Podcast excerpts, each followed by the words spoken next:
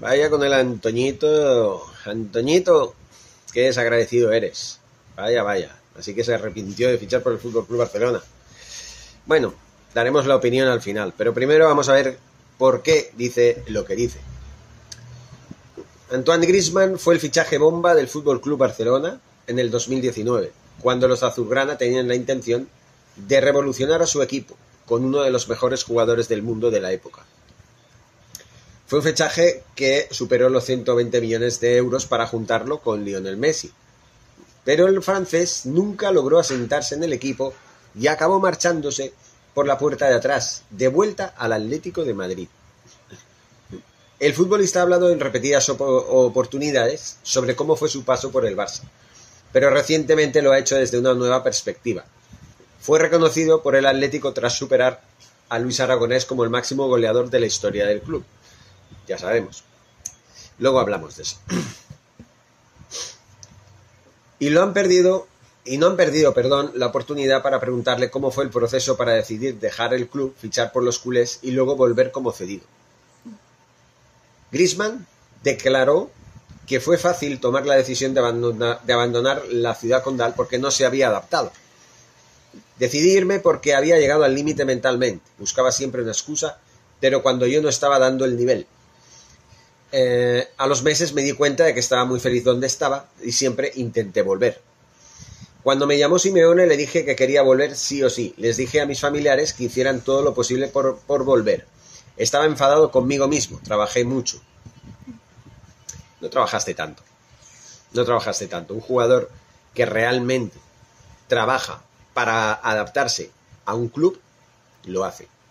Normalmente se adaptan. ¿Que hay casos en los que no logras adaptarte? No te voy a decir que no. Pero de ahí a decir que trabajaste mucho, hombre, se veía en el rendimiento cada, cada día y en, cada partido. Sí marcaste goles, gracias a Messi, porque de otra manera no. Pero se te notaba, se te notaba que no estabas bien preparado y que no rendías con la actitud que debes rendir en el club azulgrana. Además costaste 135 millones, nada de 120. No mintáis, no mintáis. No mintáis cuando decís que Antoine Grisman costó 120 millones de euros. 120 millones más variables, que fueron los que llegaron a los 135. Y a lo mejor más, porque tratándose de Bartomeu, que fue el que hizo el penoso fichaje, pues se puede esperar cualquier cosa. Pero ojo, que aquí no acaba la cosa.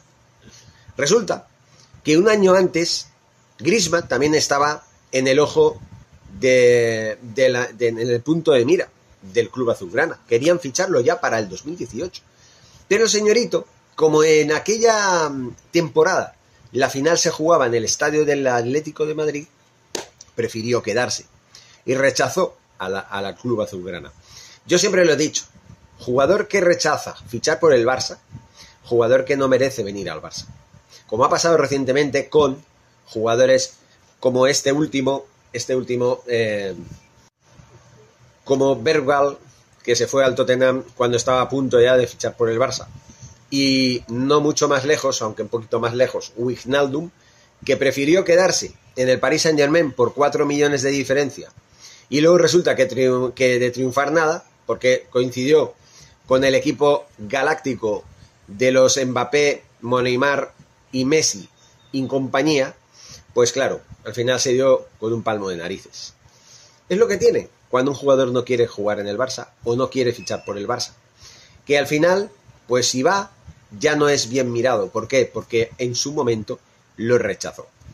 Y el caso de Grisman, pues son muchas cosas. Formó parte de ese pésimo club de amigos, formó parte de las debacles europeas porque no se entrenaba como se debía, se, eh, porque tampoco se rendía como se debía, pasaba algo parecido a lo que está pasando ahora, pero con otros matices, obviamente. Mm, que a mí Grisman me diga que se arrepintió de fichar por el Barça, mi sentimiento es el mismo hacia él.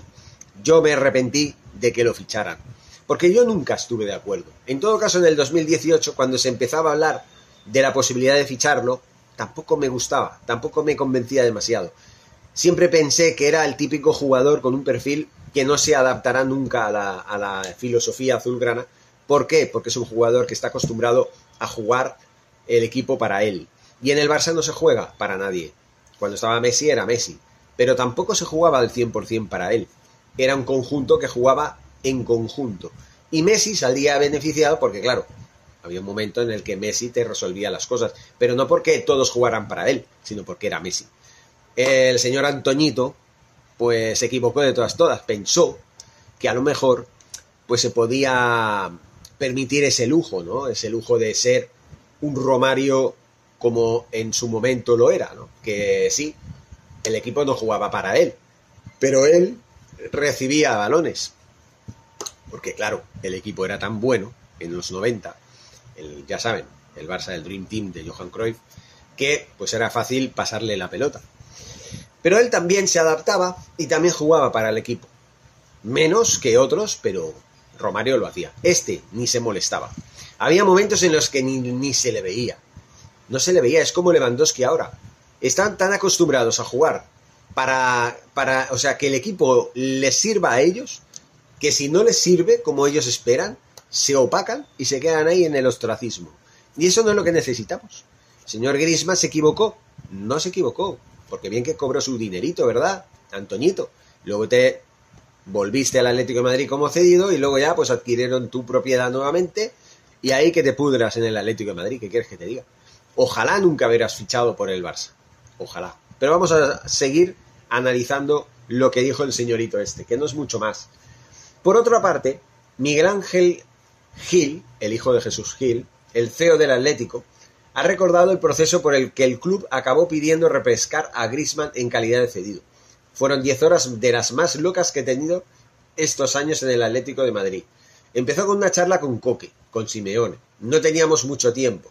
Habían opciones por la situación del Barça y ahí empezó una carrera sin mucho criterio, pero con mucha pasión. Simeone, del mismo modo, apuntó que no hubo pensamiento en el momento en el que apareció la oportunidad. Era el futbolista que necesitábamos. Su llegada le costó al principio. Se trabajó para ganarse nuevamente a la gente. El mérito suyo fue el tener las cosas claras, de volver. Soy un afortunado como entrenador por haber acompañado o poder podido acompañar en toda esta etapa. Bueno, pues ¿qué queréis que os diga? Gracias a Dios que nos quitamos de encima de la losa que suponía tener que pagarle más de 20 millones de euros netos a un señor que se dedicaba a pasear su melenita, su pedradito recogidito ahí bien guapito, por el terreno de juego y, bueno, que era un lastre para el Barça, porque ni triunfaba, ni triunfó, ni triunfaría nunca. ¿Por qué? Porque no rindió, no tuvo la actitud ni los cojones que tenía que tener un jugador que vino para marcar goles y metió el 60% menos de lo que debería haber metido. Y eso que estaba Messi con él. Que, que sí, que el club de amigos también influye bastante, ¿eh? porque no se, no se entrenaba mucho. El líder, el peor el peor líder en cuanto a capitanía de la historia del Barça, que es Messi, lo siento. Una cosa es que sea el mejor jugador del mundo y otra que sea el mejor capitán del mundo, que no. Messi, igual que es el mejor jugador de la historia del mundo, también es el peor capitán de la historia del fútbol y del, del Fútbol Club Barcelona, del mundo, ¿no? De la historia, ¿no? ¿Por qué? Porque gracias a su capitanía hicimos el ridículo en Anfield, en Roma, en Turín, en París, en Lisboa varias veces. En fin, ¿qué quieren que les diga? Mm, no cuajaba. Y en los últimos años, pues gracias a Dios no está Messi, tampoco está Grisman, ¿eh? y otros tantos que también hacían mucho daño a la imagen y reputación del Barça. Entonces este señor contribuía a eso. Y un jugador que contribuye en malmeter y en empañar la imagen de un club como el Barça, no tiene cabida en él. Simplemente, yo no estoy triste, y menos me voy a ofender porque este sujeto diga que se arrepintió de fichar por el Barça, porque el sentimiento es mutuo. Yo jamás lo quise en el Barça. Pero estaba Bartomeu y Bartomeu ya se encargó de dinamitar el destino del Barça que aún estamos recogiendo las, los, los trozos de mierda que nos dejó en el camino. ¿Qué vamos a hacer? Ver para creer y al menos la porta, con mucho esfuerzo y muchos problemas, obviamente, está intentando salir de este bache, que es bien profundo. Espero que algún día lo lamente. El señor Bartomeu sobre todo. Y el señor Griezmann, pues espero que te vaya bien en la vida. ¿Qué quieres que te diga? Así son las cosas. ¿No crees, Antoñito? ¿No lo crees? Que te vea bien las cosas.